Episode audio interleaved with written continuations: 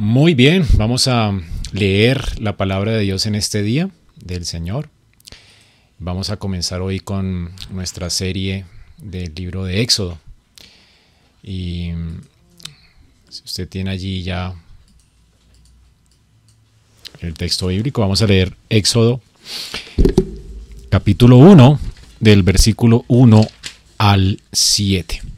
Éxodo capítulo 1 del versículo 1 al 7. Recuerden los que están conectados por Zoom, cerrar sus micrófonos para que no tengamos interferencias y podamos todos escucharnos. Dice la palabra de Dios, estos son los nombres de los hijos de Israel que entraron en Egipto con Jacob. Cada uno entró con su familia.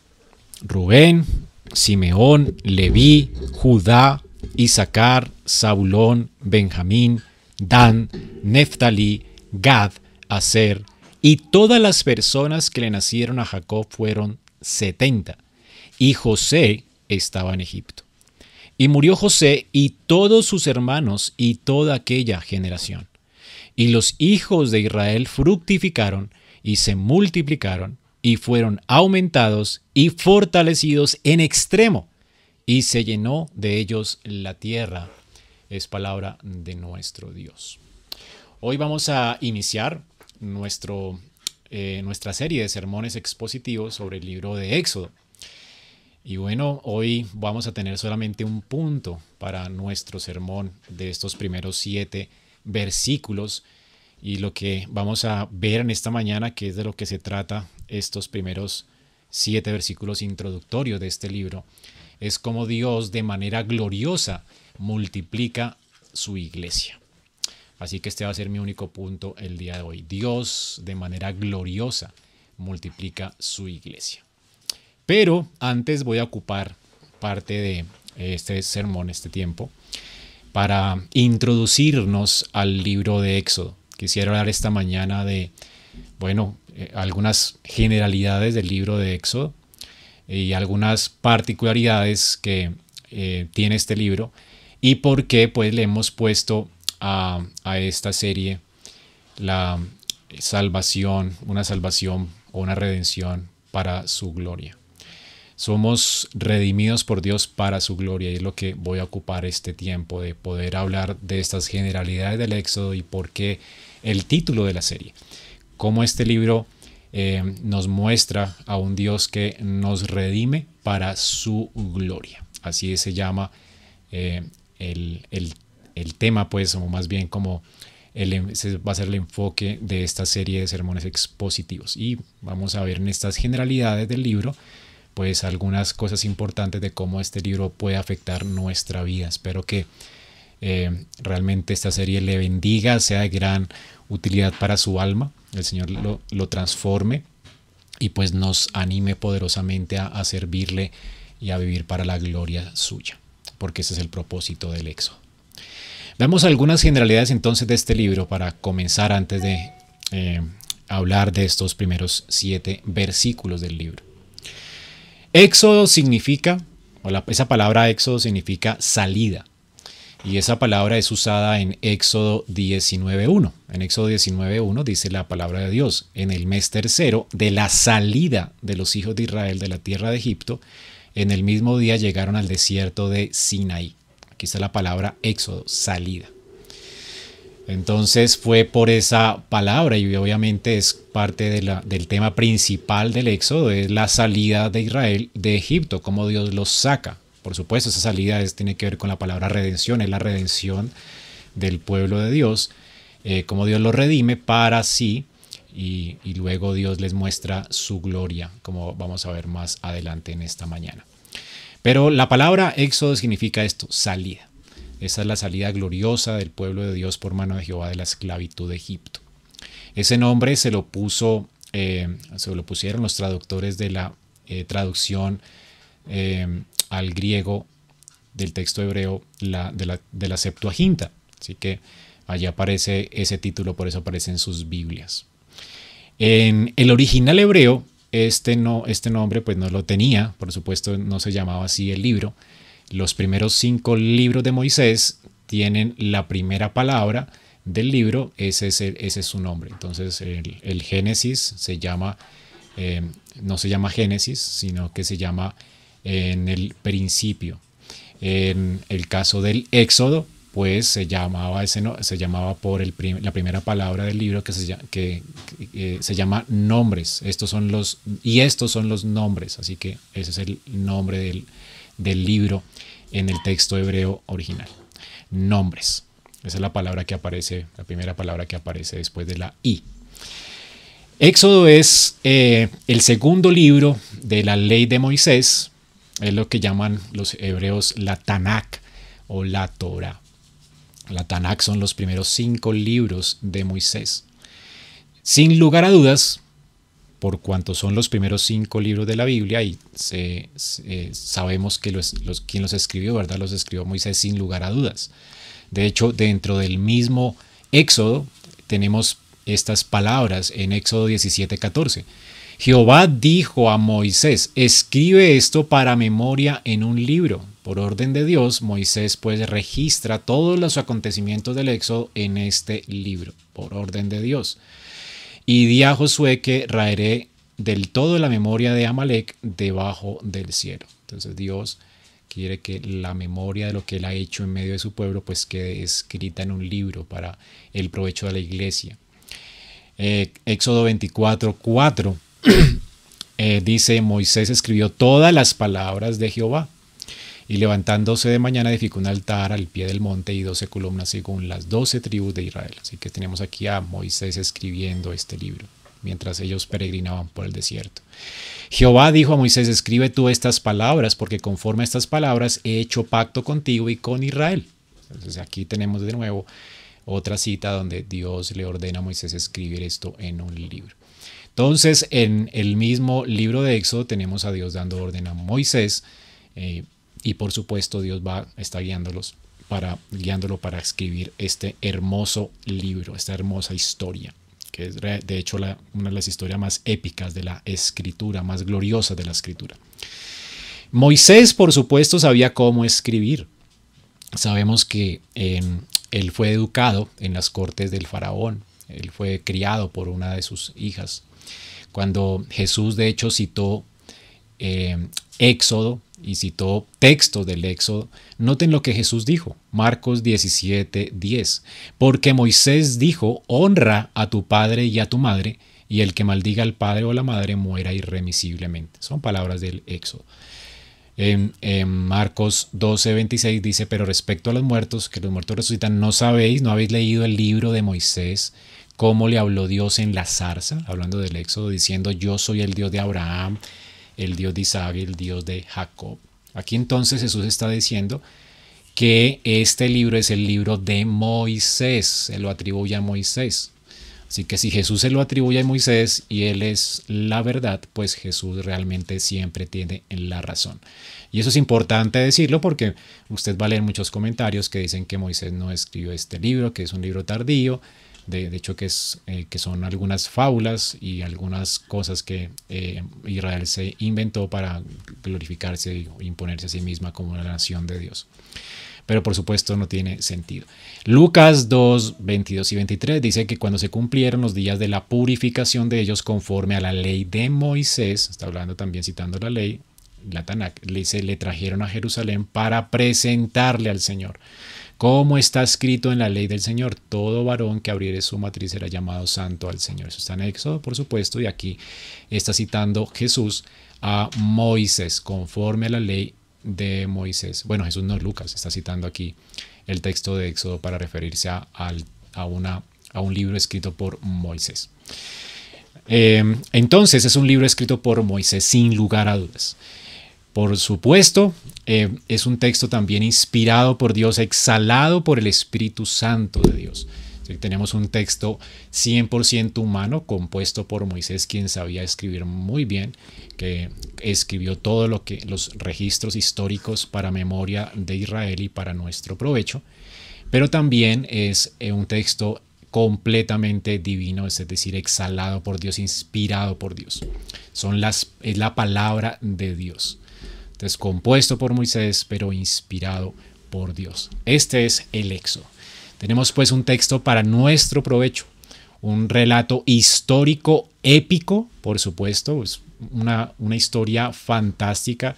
Creo que a todos eh, nuestros hijos les encanta esa historia. A mí me encantaba ver la historia de Moisés cada vez que era Semana Santa. Mm, quería que llegara para ver toda la semana estas, esta película de, de, esta historia épica que, que, ocurrió en el tiempo de, de Moisés, ¿verdad? Es algo maravilloso.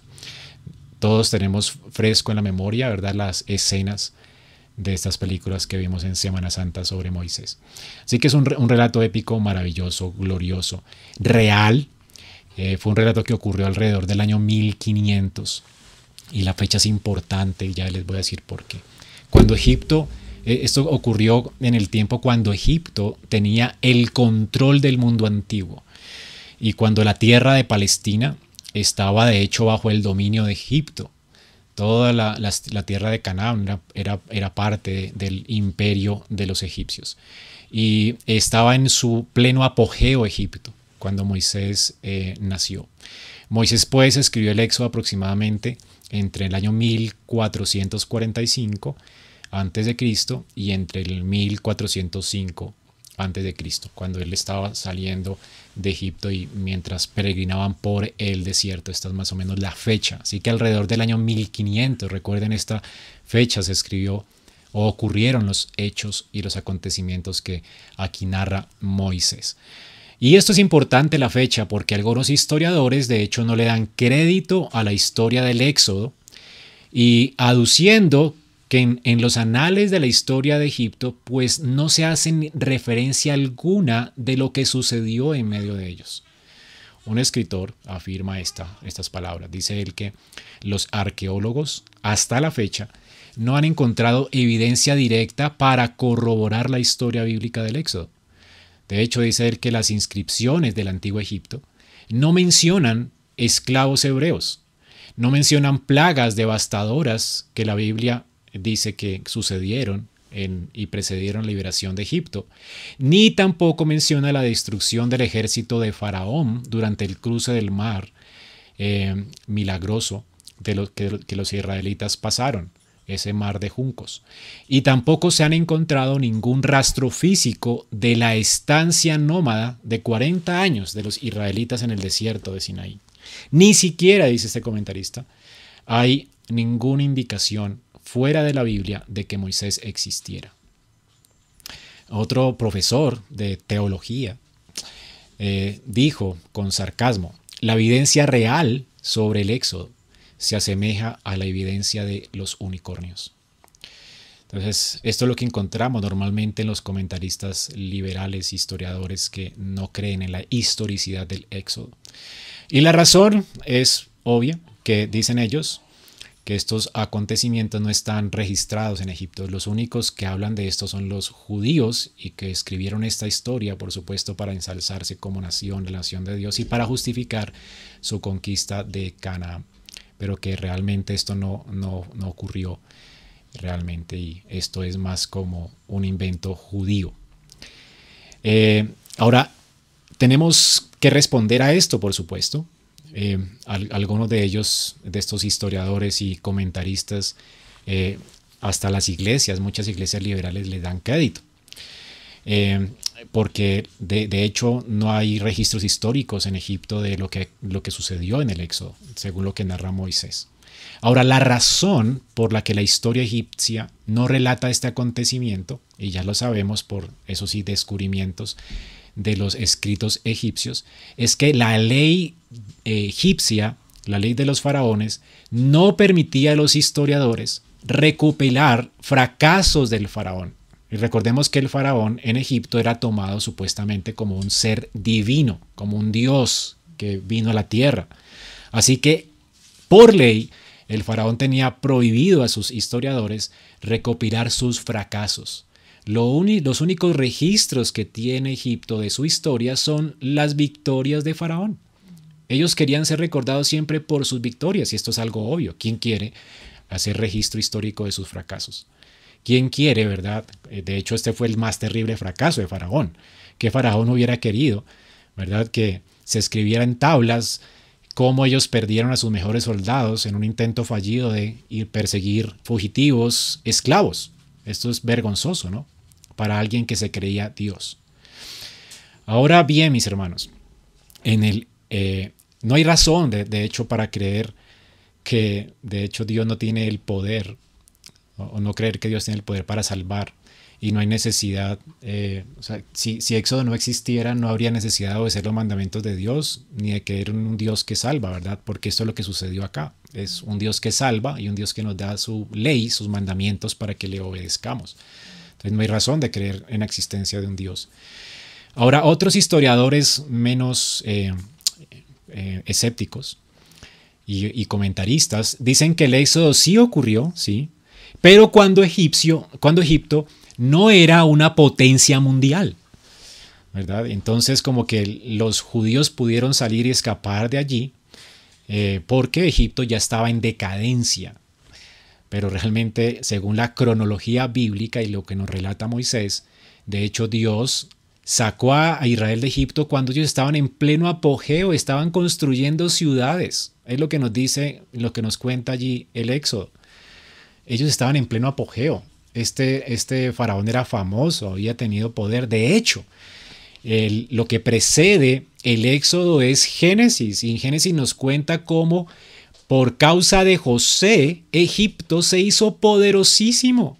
Todos los pueblos le pertenecían a ellos, aún los cananitas, a causa de la sabiduría que Dios dio a José. Recuerden cómo todos los pueblos vinieron y aún vendieron sus propias vidas a Egipto porque solamente en Egipto se conseguía, en medio de una gran hambruna mundial, solamente en Egipto se conseguía grano, porque recuerden que hubieron eh, años de hambruna y la gente estaba sufriendo de hambre y vendieron sus vidas a los egipcios para conseguir eh, alimento, a causa de los graneros que, de los que se aperó José, a causa de que Dios le mostró y le reveló el sueño de Faraón. ¿Recuerdan esto? Así que Egipto estaba en pleno apogeo, se había hecho poderoso y Dios lo había levantado así, de, hecho, para proteger y guardar a su pueblo allí en esa tierra. Así que Éxodo, eh, de hecho, ocurrió, ese Éxodo ocurrió en el tiempo del mayor apogeo y esto para exaltar, Dios quiso que ocurriera así y lo registró así en su palabra, que es verdad, para exaltar su poderío sobre las naciones de la tierra, sobre el hombre más poderoso de la tierra y su soberanía en la historia humana. Dios quiso que ocurriera de esta forma. Y, a la luz de esto es lamentable que algunos comentaristas cristianos traten de hecho de explicar también el éxodo aduciendo que los eventos que ocurrieron en la historia que narra Moisés fueron simplemente eventos naturales, Ustedes han visto esas películas hoy modernas en Semana Santa de cómo hablan de que un volcán explotó y por eso las tinieblas y que por eso las langostas y que el río se convirtió en sangre porque habían, no era sangre sino algas marinas que en ese tiempo convertían el, río Nilo en, un, río rojo, que el, mar de los juncos era bajito y que estaban en, en verano y que entonces pasaron ellos en seco, pero que hubo como una, un desbordamiento y, preciso. Allí entonces pasaron los egipcios y los cubrió. O sea, como que todo fue casual, que Dios aprovechó la casualidad. De hecho, eh, ellos explican todo esto de manera natural. Por supuesto, son los mismos comentaristas que creen que la Tierra fue creada no por Dios, sino que vino del Big Bang y, bueno, que hablan de cómo la, la, la ciencia encaja, la ciencia, pseudociencia, encaja con, con la fe. Entonces realmente no es lo que nosotros creemos. Creemos que Dios creó el mundo en seis días, ese es el Dios que tenemos, y lo creó por el poder de su palabra, y no en millones de años. Y creemos también que Dios liberó a Israel de una manera gloriosa para mostrar su poder y su juicio sobre Egipto. Si no creyéramos en esto, pues no es extraño que los mismos comentaristas que no creen en los milagros del Éxodo tampoco crean en el milagro más extraordinario y piensan que es invención de Dios, que como Dios se hizo carne y vino a este mundo y se hizo hombre. Dios se hizo hombre, hermanos. Es el más extraordinario milagro. Si no puedes creer que Dios creó el mundo en seis días, si no puedes creer en las extraordinarias historias de cómo Dios intervino en la historia humana en Egipto, pues tampoco podrías creer que el mismo Dios vino a este mundo, se hizo carne, es el más extraordinario milagro. ¿Cómo Dios se hace carne? ¿verdad? Él vino para sellar nuestra redención. Esa redención que comenzó en Egipto, Él la selló. Esa redención tipificada en el Éxodo, la selló con su sangre en la cruz. Dios mismo vino y se hizo hombre en la persona de su Hijo para nuestra redención final y gloriosa. Así que hermanos, el Éxodo es una historia real, gloriosa, épica. Lo que narra Moisés es inspirado por Dios. Son eventos históricos, son eventos históricos de un Dios que fue fiel a su palabra, a su pacto, ese pacto que concertó con Abraham. Es un Dios que a causa de esa fidelidad a su pacto, intervino en la historia humana Intervino para crear un pueblo para sí, para redimirlo para su gloria. Y eso es lo que vamos a hablar en este libro. Así que el libro de Éxodo es un libro que nos debe llevar a adorar y exaltar el nombre de nuestro gran Dios y Salvador. Es para eso que Dios quiso que Moisés registrara esas palabras en este libro, para que su nombre y le glorificáramos con nuestra vida. Así que el centro de la historia del Éxodo de hecho, ni siquiera es el pueblo de Israel. Es Dios, es Dios el protagonista. Es Dios quien se revela a Moisés como el gran yo soy. Es Dios quien escucha los gemidos de su pueblo en medio de la esclavitud y se compadece de su sufrimiento. Es Dios quien visita a Egipto con las plagas. Es Dios quien divide el mar para liberar a Israel de Egipto. Es Dios quien mata a los primogénitos de Egipto y salva a los primogénitos de Israel y los redime. Es Dios quien ahoga a los egipcios en el mar, a, todo su ejército del faraón. Es Dios, de hecho, quien, quien proveyó durante estos años de peregrinación en el desierto pan para Israel y agua, y salió agua de esta roca. Es Dios, el Dios del pacto, quien les da a ellos su ley en el monte Sinaí. Es Dios quien llena de su gloria el tabernáculo y, es Dios quien invita a Israel a tener compañerismo con Él y a vivir para su gloria. Es Dios, hermanos, el protagonista de este libro. Todo este libro está lleno de la gloria de Dios.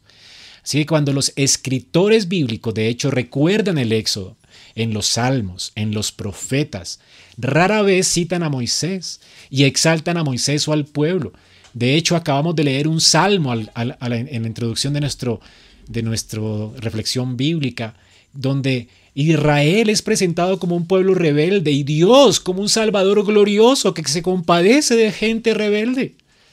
Así que este es un libro que habla de las, de las maravillas de Dios, de la misericordia de Dios, de la redención de Dios. Es un libro que exalta al, el nombre de Dios. Moisés, Israel, solo son actores, actores secundarios en este libro, en este relato. Son agentes pasivos. Ellos están esclavos. Ellos son gente idólatra.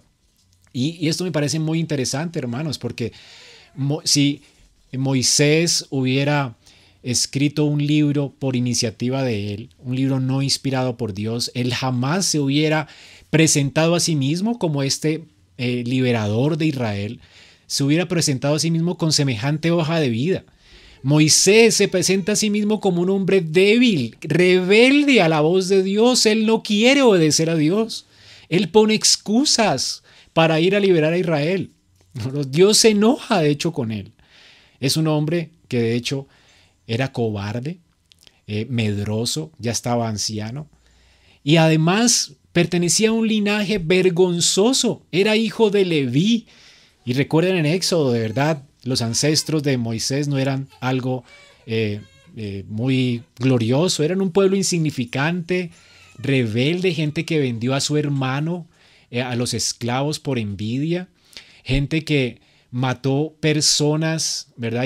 Y, por venganza mataron personas de una forma muy vil, ni siquiera hicieron justicia, sino que lo hicieron de una forma muy vil. Es un pueblo vergonzoso.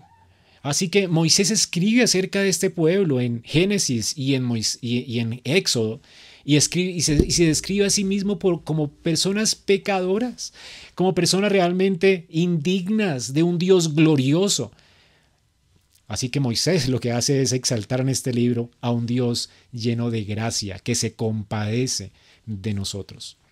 Este libro pues describe a los israelitas, de hecho, como un pueblo insignificante, rebelde, quejumbroso, desagradable, desagradecido, idólatra, y presenta un Dios compasivo, misericordioso, que tiene piedad y compasión de millares, que es lento para la ira y grande misericordia y bondad. Así que hermanos, el Éxodo no se trata del pueblo judío. El Éxodo de hecho no es un libro judío.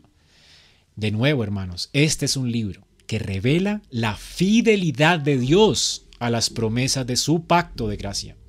Recuerden que tenemos solamente un pacto de gracia en toda la escritura, una promesa de salvación en toda la escritura, y es a causa de esta promesa de salvación y de este pacto de gracia que Dios va a redimir a este pueblo de Egipto.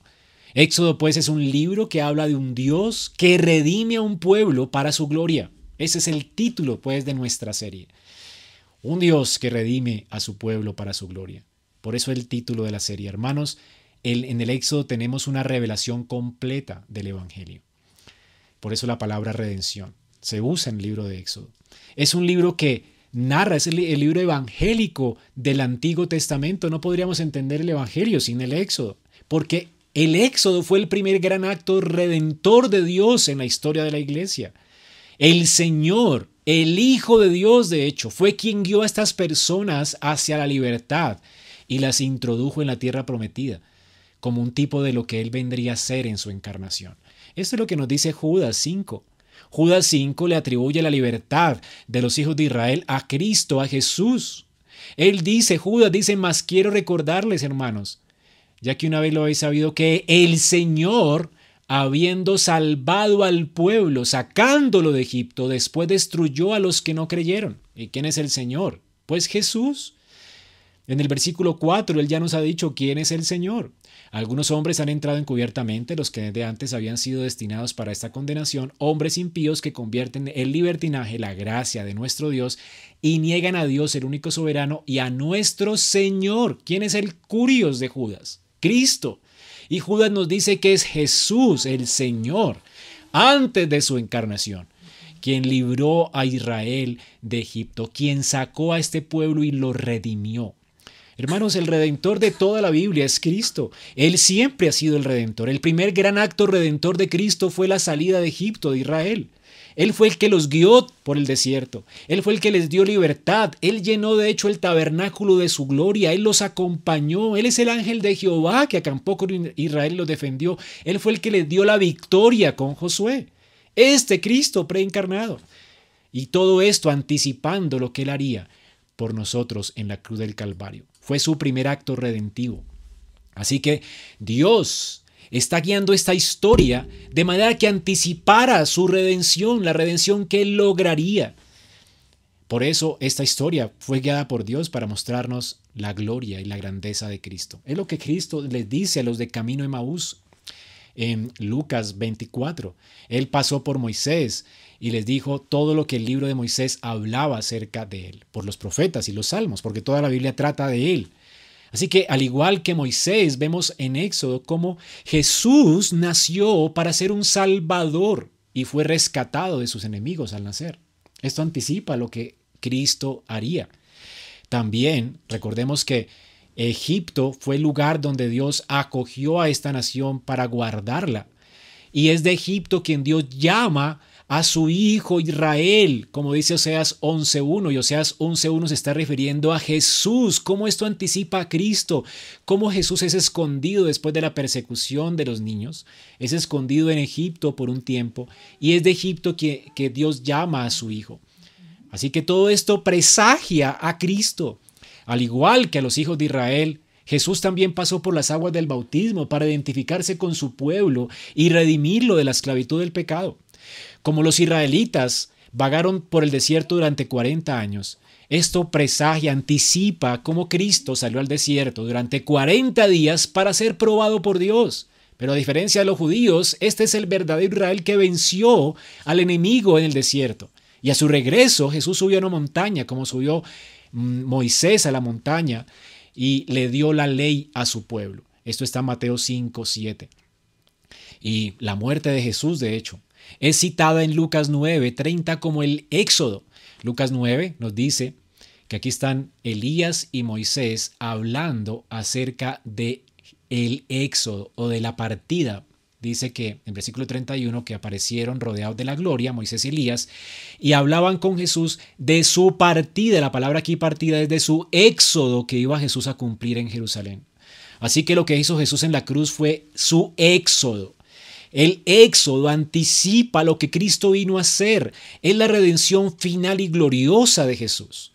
La palabra allí en Lucas entonces es Éxodo. Moisés y Elías, Elías están hablando de cómo Jesús va a cumplir el Éxodo. Estaban hablando de, su crucifixión y de su resurrección cuando pasaría Jesús por las profundas aguas de la muerte en la cruz, para librar a su pueblo de la esclavitud del pecado y llevarlo a la tierra gloriosa. Eso explica por qué Jesús fue crucificado en la Pascua. La Pascua eh, fue una celebración que estaba anticipando a Jesús, pero recordando el éxodo de Egipto. Y en la Pascua se sacrificaba un cordero, y este cordero estaba recordando Israel que por este cordero los primogénitos de Israel fueron salvados a causa de que en el futuro el primogénito, el unigénito Hijo de Dios moriría como el cordero de Dios que quita el pecado del mundo. Israel merecía morir, pero no murió a causa de este cordero que anticipaba el cordero pascual. Cristo es el cordero de Dios que quita el pecado del mundo. Es lo que nos dice Juan 1, 29. Así que hermanos, por eso la escritura habla de nuestra, nuestro servicio al Señor como un servicio que le ofrecemos eh, pascual, a causa de que cada vez que nos reunimos como pueblo de Dios, bueno, sacrificamos, recordamos el sacrificio que Cristo hizo en la cruz por nuestros pecados y celebramos la libertad que Él nos dio en esta Pascua. Es lo que nos dice 1 Corintios 5, 7, que cuando celebremos al Señor, esta Pascua, lo hagamos sin mm, esa levadura, sin el pecado. y, y, así celebremos esta fiesta, no con levadura de malicia, de maldad, sino con panes sin levadura, en sinceridad y en verdad. Así que hermanos, muchas palabras del Antiguo Testamento describen el éxodo de Egipto como un rescate, una redención, una liberación. Son las mismas palabras que usa el Nuevo Testamento para describir lo que Cristo hizo y obró en la cruz por nosotros. Así que el éxodo este glorioso libro no es solamente una historia de salvación, no, es la historia de nuestra salvación. Fue el inicio de la redención, fue un presagio de la redención. Son las promesas de Dios de la redención que se cumplió perfecta y gloriosamente en Cristo. La liberación de Israel de Egipto anticipó la salvación realizada por Cristo de una vez y por todas en la cruz del Calvario. Por esta razón, cuando el apóstol Pablo exhorta a los corintios a perseverar en la fe, él citó el Éxodo. Noten lo que dice Primera de Corintios. Quiero que vayan conmigo a Primera de Corintios 10, del 1 al 2.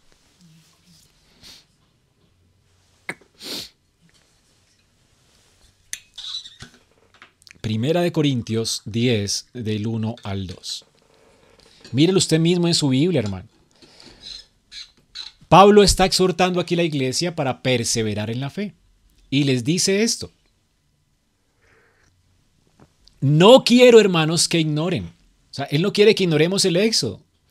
Que ignoren que nuestros padres, y noten que dice que nuestros padres, Corintios es una iglesia en su mayoría gentil, y habla de eh, los judíos como nuestros padres. Hermanos, eso no es una historia para contarle a los niños, es nuestra historia. Es decir, no es una historia épica que debemos contarle a los niños para que aprendan algunas lecciones morales, no, es la historia de nuestra redención, es la historia de nuestros padres y es así como tenemos que traspasarle esto a nuestros hijos para que conozcan este Dios que redimió a nuestros padres en Egipto. Y como todos ellos estuvieron bajo la nube y todos pasaron el mar. Y todos en Moisés fueron bautizados en la nube y en el mar. Y todos comieron el mismo alimento espiritual que nosotros. Y todos bebieron la misma bebida espiritual que nosotros. ¿Por qué? Porque bebían de la roca espiritual que los seguía y la roca era Cristo. Ellos también estaban siendo guiados por Cristo, alimentados por Cristo, igual que nosotros, sostenidos por Cristo.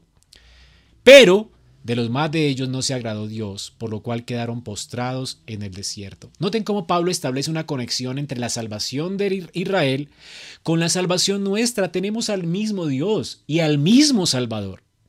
Y el apóstol continúa explicando cómo a pesar del hecho de que el pueblo de Israel, al igual que nosotros, fueron salvados y redimidos por Dios, ellos se apartaron de Dios, no le glorificaron. Recordemos que la redención es para la gloria, este es el título de la serie. Fuimos redimidos para glorificar a Dios. Fuimos redimidos para vivir con Él y para Él para siempre, para glorificarle para siempre. Sin embargo, Dios no se agradó de esta generación porque no le glorificó. ¿Y cómo concluye diciendo eh, Primera de Corintios, en el versículo 11? Dice, y estas cosas les acontecieron a ellos como ejemplo. ¿Y para qué se escribió Éxodo? Y están escritas para amonestarnos a nosotros, quienes hemos alcanzado el fin de los siglos. Así que el Éxodo para quién es? Para la iglesia. ¿Sí? Entonces, esto es importante entenderlo, hermanos, porque hasta los gedeones reparten nuevos testamentos a causa de esta doctrina, ¿verdad? Que dice que el Nuevo Testamento es para la iglesia y el Antiguo es para Israel. Hermanos, Israel es la iglesia. Y la historia de Israel fue escrita y consignada por Dios. Dios ordenó a Moisés consignar esta historia y registrarla para nosotros, para que conociéramos a este Dios redentor de ellos, porque es el mismo redentor nuestro. Somos el mismo pueblo, somos la misma iglesia, ellos son nuestros padres. De manera que según Pablo, lo que sucedió a ellos fue escrito para nosotros, registrado para nuestro gozo y para nuestra para aleccionarnos a nosotros, para que no nos desviemos como Israel, para que entendamos que Dios redime y ha redimido siempre un pueblo para sí, para que le glorifiquemos y no pequemos como Israel pecó. Así que hermanos, el Éxodo es una historia de liberación de la esclavitud a través de este trabajo de un Salvador glorioso es la historia de la vida cristiana. Al igual que los israelitas, nosotros éramos esclavos del pecado. Hemos sido libertados del pecado, según Romanos 6, 17 y 18. Hermanos, si rastreamos el viaje espiritual de los israelitas, al igual que ellos, nosotros necesitamos exactamente lo que ellos necesitaban. Usted y yo necesitamos un libertador, un Dios que nos saque de la esclavitud, un Dios que destruya a nuestros enemigos porque somos débiles, un Dios que nos proteja. Necesitamos un Dios que tenga de nosotros compasión porque tenemos el mismo corazón de ellos. Necesitamos de hecho un proveedor, un Dios que nos alimente con pan del cielo y agua de la roca. Necesitamos a Cristo igual que ellos. Necesitamos un, legislador, un Dios que nos mande cómo amarlo y servirlo porque no sabemos. Somos ignorantes en cuanto a Dios y cómo dirigirnos delante de Él. Necesitamos a alguien que nos legisle, pero también necesitamos, al igual que ellos, un amigo. Un Dios que como estuvo con Israel de día y de noche sin apartarse de ellos a través de esta nube de gloria, esta columna de fuego, necesitamos un Dios que por su espíritu esté con nosotros día y noche por siempre. Esto es lo que Cristo prometió hacer en nuestras vidas. Él estaría con nosotros todos los días hasta el fin del mundo. Necesitamos a este mismo Redentor. Amados hermanos, por eso, el Éxodo es un libro para nosotros. El Éxodo es un libro que da esperanza a todo aquel que está cautivo en sus pecados. El Éxodo es un libro que nos enseña a los creyentes cuál es la meta de nuestra redención, vivir para la gloria de Dios y adorarle. Hermanos, este libro exalta pues la gloria de Dios en la salvación de Israel, en esos juicios que Dios también ejecutó sobre Faraón y sobre eh, Egipto. Por esa razón, vemos cómo tan pronto como Israel escapó del Faraón, ¿qué hicieron? Adoraron a Dios y le glorificaron y tenemos este memorable cántico de, de Moisés, ¿verdad? En el capítulo 15 de Éxodo. Esto es lo que Dios quiere lograr cuando, le, cuando nos rescata, que le glorifiquemos como lo hizo el pueblo de Israel. Luego vemos cómo a través de que los israelitas iban caminando por el desierto, ellos vieron la gloria de Dios. Y la gloria de Dios se apareció en esta nube, en esta columna de nube y columna de fuego, que los calentaba de noche y los protegía del sol de día. Hermanos, Dios quiere realmente que nosotros seamos rescatados para que nos deleitemos en Él, para que vivamos deleitándonos en su gloria y le glorifiquemos. Así que es un libro escrito para esto, hermanos, para que entendamos que Dios nos libertó para su gloria. Y recordemos cómo finalmente Israel llegó al Sinaí y contemplaron la gloria de Dios a través de la escritura de estas tablas de piedra. Cuando Dios habló a través de los truenos y relámpagos y Israel vio su gloria y escucharon las palabras del pacto y todos tuvieron temor. Y estas palabras fueron dadas y escritas en piedra para ayudar al pueblo a, saber y a entender cómo debían vivir para la gloria de Dios. Así que Dios les, les rescata, les muestra su gloria. Ellos celebran, Dios les sigue mostrando su gloria, sosteniéndoles a ellos, les da su palabra para que aprendan a glorificarle. Pero vemos cómo trágicamente en este libro de Éxodo, a manera de resumen, cómo los israelitas esperaban que Moisés bajara de la montaña, esperaron tanto tiempo que comenzaron a bailar alrededor de un becerro de oro y se impacientaron y Dios entonces se enojó con ellos y estuvo listo para destruirlos. ¿Por qué razón? ¿Por qué quería Dios destruirlos? Porque, aunque fueron salvos para glorificar a Dios, ellos no le glorificaron. ¿Verdad? Estaban glorificando un ídolo. Un ídolo que ellos hicieron a su imagen, no al Dios que los creó a su imagen. Así que Moisés intercede por ellos. Él se pone por Israel como mediador y pide a Dios, de hecho, que se apiade de Israel y lo hace en base, con base a la gloria de Dios. Noten lo que dice Éxodo 32 del 11 al 14. Moisés oró en la presencia de Jehová su Dios y dijo, oh Jehová, ¿por qué se encenderá tu furor contra tu pueblo? que tú sacaste de la tierra de Egipto con gran poder y con mano fuerte? ¿Por qué han de hablar los egipcios diciendo, para mal los sacó, para matarlos en los montes y para raerlos de sobre la faz de la tierra? Señor, vuélvete del ardor de tu ira y arrepiéntete de este mal contra tu pueblo. ¿Cuál fue el argumento de Moisés? La gloria de Dios. Si Dios salvó este pueblo para su gloria y Dios lo destruye en medio del desierto, ¿la reputación de quién estará en juego? La reputación de Dios. Señor, lo sacaste para tu gloria y sin embargo lo destruiste. ¿Qué van a decir los demás pueblos? Señor, ten misericordia de este pueblo. Y sí, Señor, Dios responde a la petición de Moisés y tiene misericordia de este pueblo y lo sigue sosteniendo y no lo destruye a causa de la intercesión de su siervo. Por supuesto, Dios ya sabía esto, pero quiere provocar esto. Moisés entendió la lección. Dios lo rescata para su gloria. Así que después de que Moisés volvió a subir la montaña, él pidió ver la gloria de Dios. Y Moisés vio las espaldas de Dios y vio la gloria expresada en palabras. Jehová, Jehová, clemente, misericordioso, lento para la ira y grande misericordia y verdad que se compadece de, su pueblo, ¿verdad? Aquí tenemos entonces cómo Dios tiene misericordia de quien quiere tener misericordia. Y así Dios le mostró a su gloria. La gloria de Jehová son estas gloriosas palabras que hablan de la misericordia. Dios, cómo, cómo Dios tiene misericordia de quien quiere tener misericordia. Luego Moisés baja de la montaña con su rostro resplandeciente.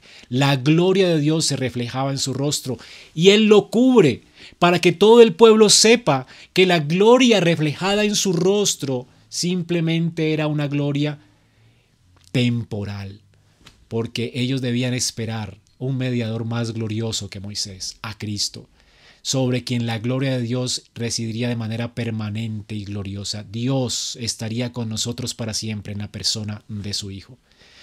Los últimos capítulos del Éxodo pues contienen instrucciones detalladas para construir el tabernáculo. ¿Y para qué?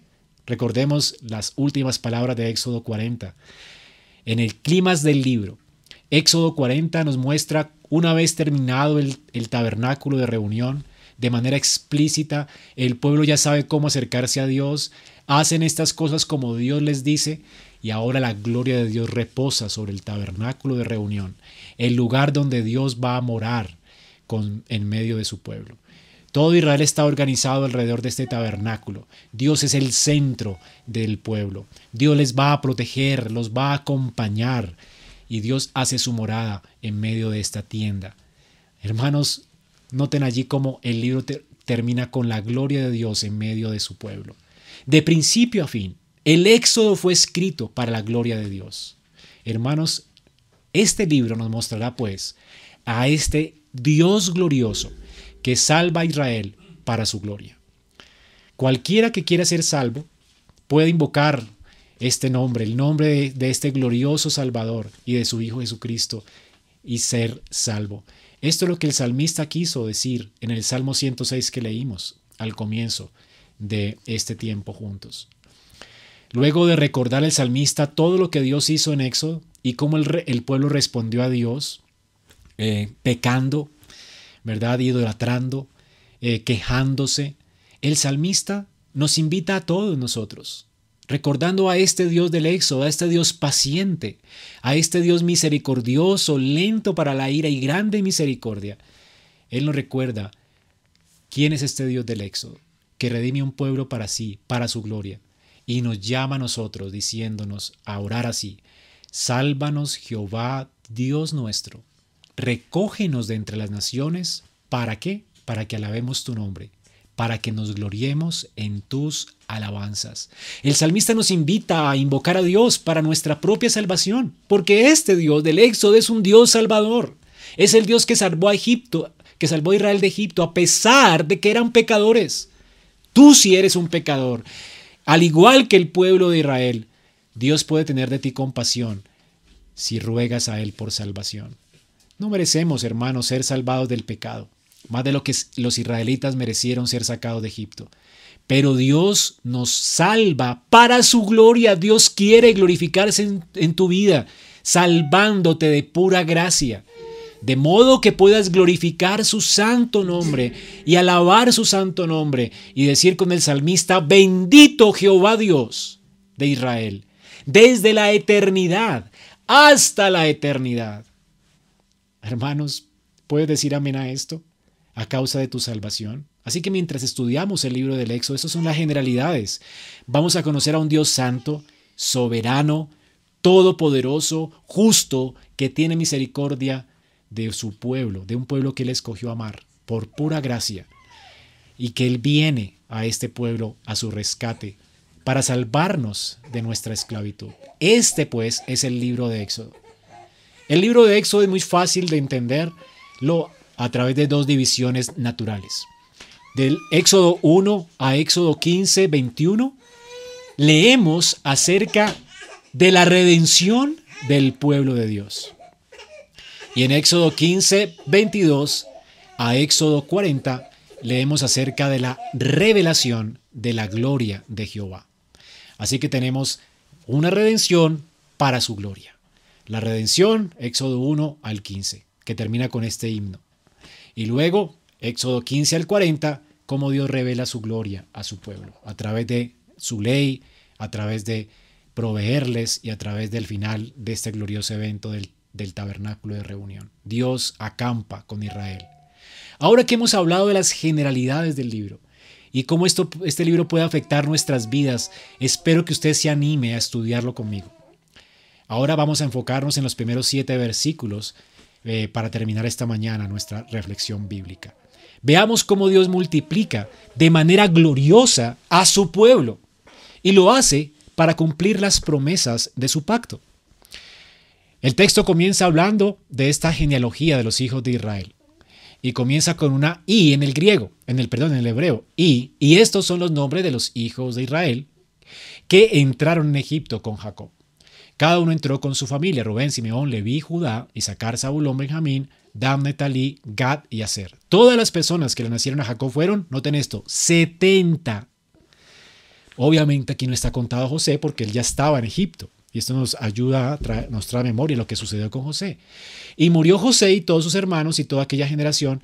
Y los hijos de Israel, después de haber sido 70, que entraron a, a Egipto, ellos fructificaron, se multiplicaron. Noten los sinónimos. Fructificar, multiplicar, aumentar, aumentaron, fortalecerse en extremo y se llenó de ellos la tierra. Qué glorioso, ¿verdad? Al punto de que el mismo libro de Éxodo más adelante nos dice que se convirtieron más o menos en 600 mil hombres, sin contar mujeres y niños. Eran dos millones de personas, hermanos. De 700, de 70 personas, se convirtieron en dos millones de personas en un periodo de un lapso de más o menos 300 años que estuvieron en Egipto. Hermanos, ¿no es esto glorioso? Ahora, esto es realmente es un prodigio del cielo. Es un prodigio de Dios que un pueblo se haya multiplicado de esta manera en tan corto tiempo. Por, eso, de hecho, estaban asustados los egipcios. Estos primeros versículos, pues, inician, como les dije, con una I. Y esta I nos da a entender que hay una conexión con Génesis. Es decir, es este libro la continuación del libro anterior. Es la continuación de la historia del pacto que Dios hizo con Abraham. De hecho, es la historia de la promesa que Dios hizo en Génesis 3.15. Es la promesa de esta simiente. Estamos hablando aquí de la simiente de la mujer, de la simiente de Abraham, de cómo esta simiente está multiplicándose y se ha hecho una iglesia ya, una nación ya, y cómo esta nación ha llenado la tierra donde habitan. Y de esta nación van a, van a ser, ¿verdad?, esta simiente prometida a Abraham, a Isaac y a Jacob. Hermanos, Dios no ha olvidado las promesas del pacto, del pacto que hizo con Abraham, este juramento que le hizo Abraham, de que en su simiente serían benditas todas las familias de la tierra. Él no se ha olvidado de las promesas que hizo en Génesis 3.15, de cómo esta simiente amagullaría a la serpiente en la cabeza mientras recibiría una herida de muerte en el calcañar. Dios está desarrollando su historia. Dios no se ha olvidado de su pueblo. Dios ha guardado a su pueblo en Egipto para que no se contamine en en medio de la tierra de Canaán. Dios quiere que este pueblo regrese de nuevo a la tierra de Canaán y la juzgue y esperen allí las promesas de redención que vendrán con esta simiente prometida. Es a través de esta nación que nacerá la simiente de Dios, la simiente que pondrá fin al, al pecado y a la muerte. Entonces Moisés inicia por eso con esta genealogía de los hijos de Jacob. Siempre que hablo de la membresía de la iglesia, hablo de que Dios tiene presentes nombres en la, en la, iglesia. Dios ama esta iglesia. Y Dios se acuerda de su pacto y tiene un pacto con un pueblo especial y se acuerda de estos nombres y los consigna aquí y nos deja para que tengamos confianza en este Dios. Es un Dios personal que trata con un pueblo de manera personal y lo llama por su nombre. Son los hijos de Israel. Y de hecho no dice los hijos de Jacob, Noten esto, son los hijos de Israel, de un pueblo que él redimió para sí. Es un pueblo que él está creando para él. Si Génesis es el libro de la creación de Dios, Éxodo es el libro de la creación del pueblo de Dios. Dios está creando un pueblo para sí, un pueblo que va a redimir para sí.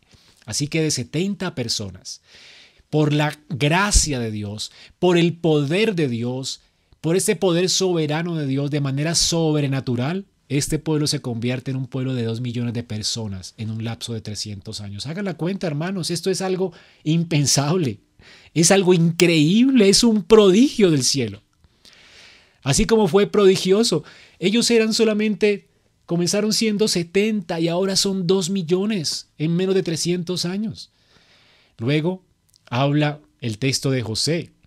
Y recordemos que José ya estaba en Egipto no se cuenta él. Él no entró en Egipto sino antes de los hermanos.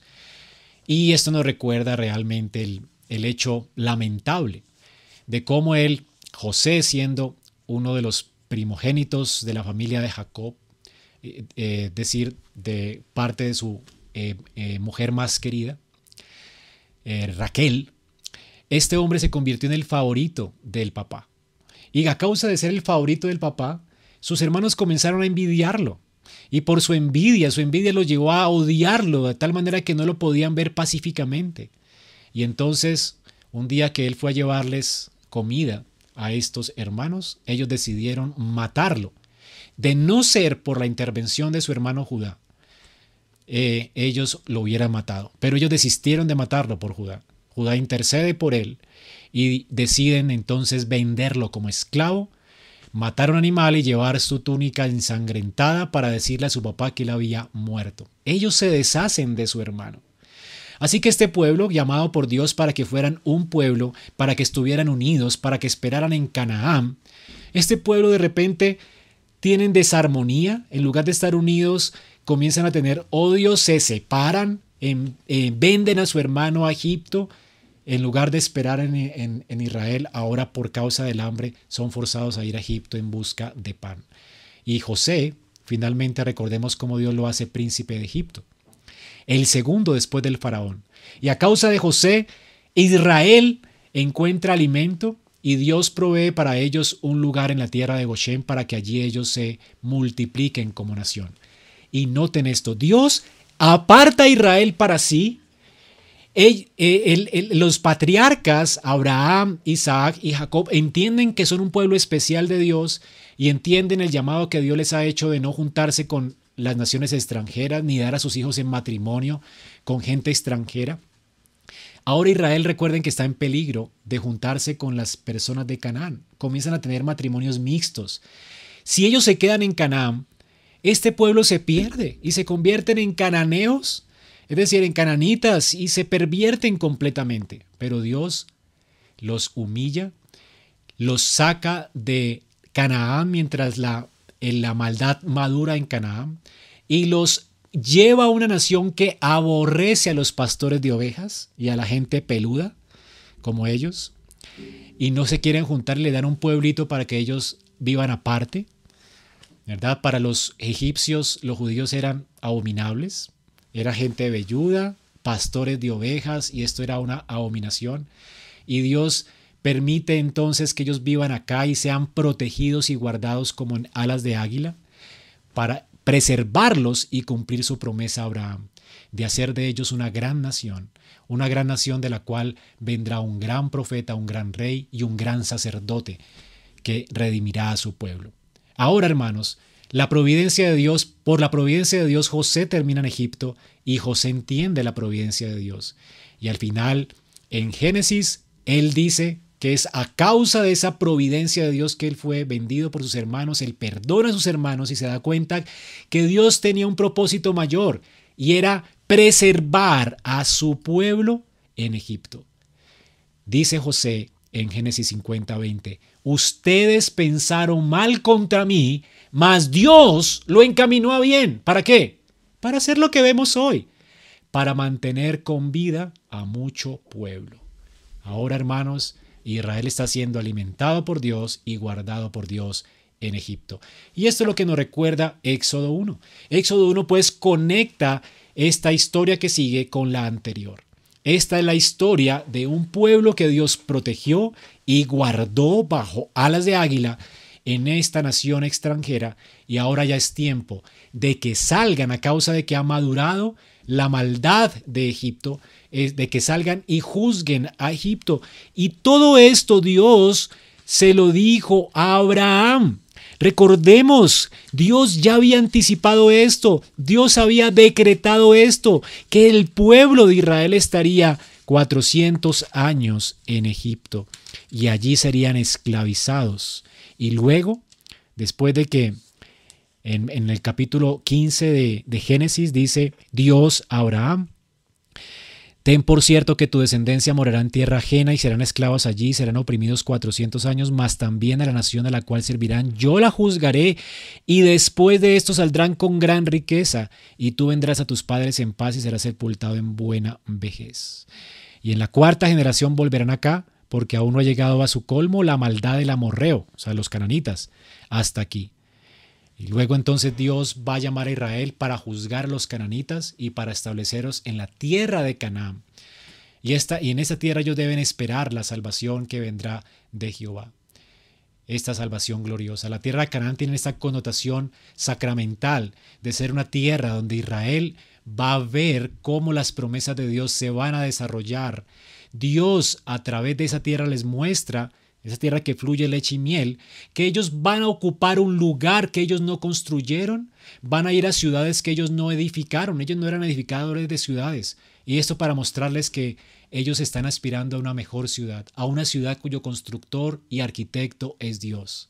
Dios les va a llevar a esta tierra sacramental para que la posean y entiendan que Dios tiene para ellos una tierra gloriosa, espectacular, un cielo nuevo y tierra nueva donde mora la justicia. Y este es el propósito final de nuestra redención en Cristo. Así que hermanos, vemos que Dios le promete a Abraham una simiente y una tierra. Y aquí estamos viendo parcialmente el cumplimiento de esta eh, promesa. Dios está protegiendo esta simiente, está multiplicando a estos hebreos, los ha convertido en una gran nación, luego se convertirán en un reino y luego se convertirán en un reino entre las naciones, como lo estamos viendo hoy. Dios, hermanos, ha cumplido sus promesas a Abraham y este es el comienzo del cumplimiento de estas promesas. Así que Éxodo es parte de nuestra historia, hermanos. Dios no solamente le prometió a Abraham una simiente, un pueblo, un reino, le prometió también un rey glorioso y un reino eterno. Y esto es lo que estamos realmente esperando. Israel se convirtió en una nación, luego Dios convierte a Israel en, una, en un reino entre las naciones, como lo somos ahora, el Israel de Dios, la iglesia, y luego este reino será llevado a la gloria, ¿verdad? Así que la, la tierra de Canaán solamente es un presagio de esta gloria que nos espera, hermanos. Hermanos, esta es nuestra historia. Esta es la historia de un Dios fiel que nos redimió para su gloria. Dios está cumpliendo la promesa de este pacto. Dios no se retracta a pesar de que este pueblo es indigno. Seguramente Israel se ha olvidado ya de las promesas de Dios, se había acomodado en Egipto. De hecho, en el desierto vemos como muchos se quejan y quieren regresar a la esclavitud. Parece que ellos estaban muy contentos en Egipto. Esta generación nació en Egipto, la generación de José y sus hermanos había muerto ya. Esta generación que nació en Egipto sentía en Egipto su tierrita. Pero Dios dice, esta no es su tierrita, así que Dios los incomoda con la esclavitud para que ellos entiendan que ese no es el lugar de su reposo. Eso es lo que Dios está haciendo también en nuestro tiempo, ¿verdad? Muchas veces Dios nos hace la vida de cuadritos y trae cosas como las que estamos experimentando hoy para que no nos acomodemos mucho en este mundo y sepamos que lo que tenemos es temporal, que en este mundo tendremos aflicciones, guerras, enfermedades, plagas. Este mundo no es el final, hermanos. Nuestros hijos nacen en este mundo pero tienes que enseñarle a tus hijos que este no es el destino final. Dios nos creó para su gloria. Dios redimió un pueblo para sí. Y Cristo es las primicias de la, del lugar que nos espera. Cristo está ya en Sión. Y ese es el lugar donde nosotros debemos poner nuestros ojos. En Sión, en la ciudad de Dios. Aquí estamos como peregrinos y extranjeros. Y esto es lo que Israel tenía que ahora experimentar a través de la esclavitud. Dios pues los hace un pueblo y permite la esclavitud y excita esta nidada para incomodarlos, para que salgan de allí y peregrinen en la tierra que les va a dar, de manera que entiendan que esa tierra anticipa una tierra gloriosa, eh, donde ellos habitarán en esta morada de Dios para siempre. Hermanos, este pues es el libro de Éxodo. Recuerden cerrar sus micrófonos porque se están oyendo allí ustedes, hermanos. Alguien tiene su micrófono abierto.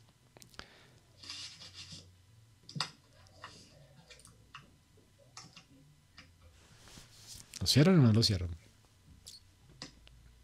Bueno, entonces lo sacamos. Bueno, hermanos, recuerden esto. Dios, pues, vemos en estos versículos primeros que cómo Dios está creando un pueblo y lo está multiplicando para sí. Es Dios quien lo crea, es Dios quien lo multiplica. Este es el nacimiento de la iglesia del Antiguo Testamento. Una familia de 70 se convierte en una gran nación. Así que hermanos, este es nuestro Dios. Esto nos lleva a preguntarnos, ¿verdad? ¿Quién es nuestro Dios? ¿No es el mismo Dios de Israel? Hermanos, ¿Acaso nosotros somos mejores que los hijos de Israel? Al, igual que ellos somos personas indignas, envidiosos, al igual que los hermanos de, José, obstinados, nos acomodamos a las cosas de este mundo pensando que este es nuestro destino final. Muchas veces no cumplimos con los mandamientos de Dios, de hecho no lo hacemos todos los días como deberíamos, no reconocemos a Dios ni le glorificamos como deberíamos. Así que necesitamos al Dios del Éxodo. Si el Dios del Éxodo es nuestro Dios, entonces Él nos ha redimido por gracia. Y Él está habitando en medio nuestro por gracia, no a causa nuestra. Es un Dios que nos amó de pura gracia. Este pueblo era un pueblo que no merecía esta salvación. Este pueblo era un pueblo indigno. Así que si Dios, el Dios de Israel es nuestro Dios, usted y yo puede confiar, podemos confiar en Él para sostenernos hasta el final. Y si Génesis es la historia de la creación, como les dije, del mundo, eso es la historia de la creación de la iglesia. Así que noten cómo esta iglesia está creciendo en el contexto de la esclavitud. Esta esclavitud que Dios provee para ellos y decreta como medio para santificarles, para hacerles entender para qué es que fueron ellos creados. Ellos no, fueron creados para edificar Egipto, ellos fueron creados para la gloria de Dios, para vivir para Dios. Y esto aprendemos, hermanos, que a nosotros muchas veces el crecimiento de la iglesia nos va a parecer un proceso doloroso, especialmente cuando Dios nos está alejando de la mundanalidad. Así que Dios nos va a hacer crecer como iglesia, en la medida en que seamos obedientes a sus mandamientos, pero también nos va a hacer crecer en obediencia en el contexto de su gracia santificadora y a menudo vamos a enfrentar a través de esta gracia santificadora la providencia de Dios, en eh, cómo Él va a, tratarnos a través de procesos y circunstancias dolorosas, como la, como la esclavitud de Egipto. Dios nos va a hacer pasar por circunstancias difíciles, como la situación que Israel estaba viviendo en su providencia. Así que sería muy fácil para el pueblo de Dios esclavizado olvidarse de Dios, o olvidarse de que alguna vez Dios les había dado promesas, pero Dios realmente, aunque se tarda, él cumple su propósito. Aunque Dios puede parecer lento a nuestros ojos, el tiempo de Dios es perfecto. Así que Dios nos está mostrando en Éxodo cómo Él va a cumplir su promesa en medio de esta opresión de Israel, en medio de esta circunstancia terrible de Israel. Cómo Dios les va a mostrar su gloria, cómo les va a sacar de Egipto como una nación creada y redimida para su gloria. Como dice Isaías 43, 19, 21. He aquí yo hago cosa nueva pronto saldrá la luz. ¿No la conoceréis? Y él dice, otra vez abriré camino en el desierto y ríos en la soledad. ¿No lo hizo en Éxodo? También lo hizo en el tiempo de Isaías y él lo seguirá haciendo con nosotros. Las fieras del campo me honrarán, los chacales y los pollos del avestruz, porque daré aguas en el desierto y ríos en la soledad, para que beba mi pueblo, mi escogido. Hermanos, esto es lo que anticipa Éxodo. Es el mismo Dios nuestro. Es el mismo Dios que nos está diciendo, al igual que en Isaías, hoy Él saldrá a nuestro encuentro y abrirá ríos en la soledad, aguas en el desierto, para que bebas, para que beba su pueblo escogido. El Señor nos seguirá sustentando como sostuvo Israel, porque Él nos ha redimido como redimió Israel. Y dice Isaías, este pueblo he creado para mí. ¿Y cuál es el propósito final que Dios quiere? Mis alabanzas publicará. Espero que Éxodo te ayude a esto, a entender para qué fuiste redimido, para publicar las alabanzas del Señor, para glorificar a Dios y vivir para Él. Señor, gracias por este tiempo. Gracias por este precioso libro escrito para nuestra santificación, para nuestra exhortación. Gracias por enseñarnos hoy cómo tú escribiste este libro para mostrarnos que tú no cambias, que eres un Dios fiel a tu palabra, fiel a tu pacto, que ha escogido un pueblo, lo ha creado y lo ha redimido para sí. De manera que como pueblo tuyo, pueblo de tu pacto, hijos de Abraham, Israel de Dios, podamos vivir para glorificarte. Gracias, Señor, porque el Dios de Abraham, el Dios de Jacob, es el Dios nuestro. El pacto que concertaste con ellos es el mismo pacto que tenemos contigo. Esa historia es nuestra historia.